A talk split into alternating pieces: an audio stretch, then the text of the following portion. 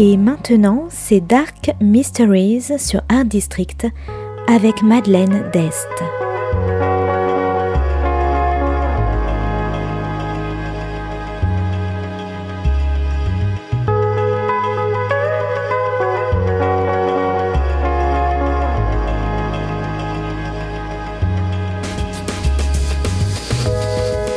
Welcome to Dark Mysteries, a book review show devoted to crime, mysteries, thrillers, and the dark side of human nature.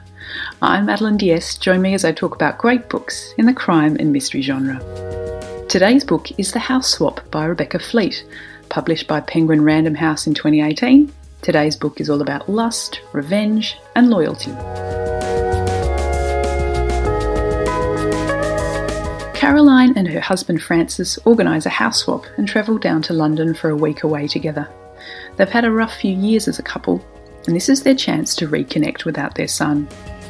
When they arrive, the house is sparsely furnished and almost feels like a display home, but they push aside their doubts and enjoy their time in the capital. But memories keep popping up for Caroline inside the house music in the CD player, certain flowers, and hints of familiar aftershave Suddenly, the holiday begins to feel sinister.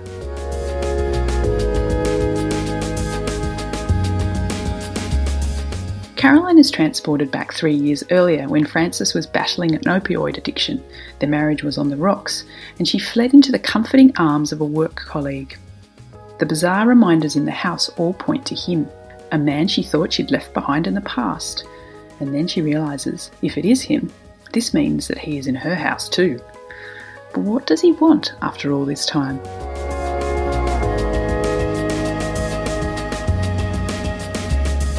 The House Swap is a clever, sexy psychological thriller which delves into the world of addiction and those left behind.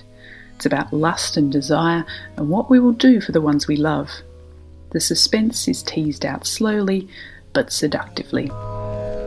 The story flips between two time periods, following the characters through a traumatic period a few years earlier, and then now, when the ghosts appear to have returned.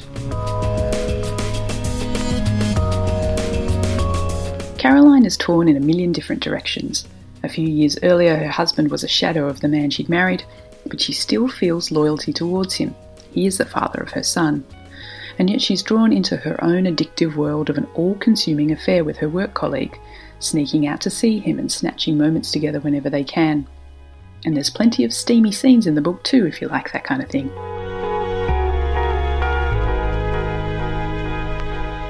The story also follows Francis in the depths of his pill addiction as he deals with denial and his descent into a zombie like life. Yet he manages to redeem himself and in more ways than Caroline knows. And underlying it all, there's a secret something which happened on the last night Caroline spent with her lover, something which she has yet to face up to. And this is the reason why she thinks he's back to haunt her.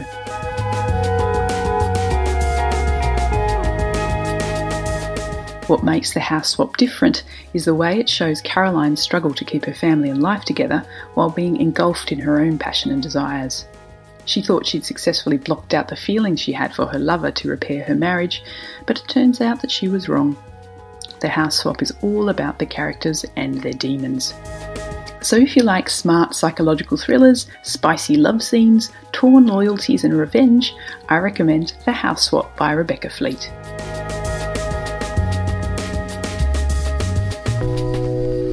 Thanks for listening to Dark Mysteries. If you have any feedback or want to say hello, you can contact me at Art District Radio by email at mde at artdistrictradio.com. Or if you'd like to listen to past reviews, please go to artdistrictradio.com forward slash podcasts.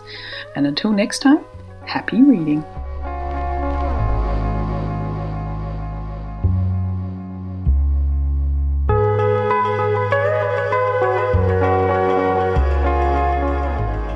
C'était Dark Mysteries sur Art District, la chronique en anglais de Madeleine Dest qui nous vient directement d'Australie.